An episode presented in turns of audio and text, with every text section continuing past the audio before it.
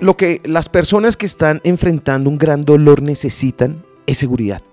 Así que quiero tranquilizarte. La persona que está escuchando esto y que podría estar pasando por un proceso de sanación, hay esperanza para ti. Quiero que sepas que todo estará bien. Quiero que sepas que hay una vida llena de esperanza frente a ti y que los errores que hayas cometido no te definen. Quiero que dejes de sentirte culpable. Quiero que rompas ese ciclo de vergüenza.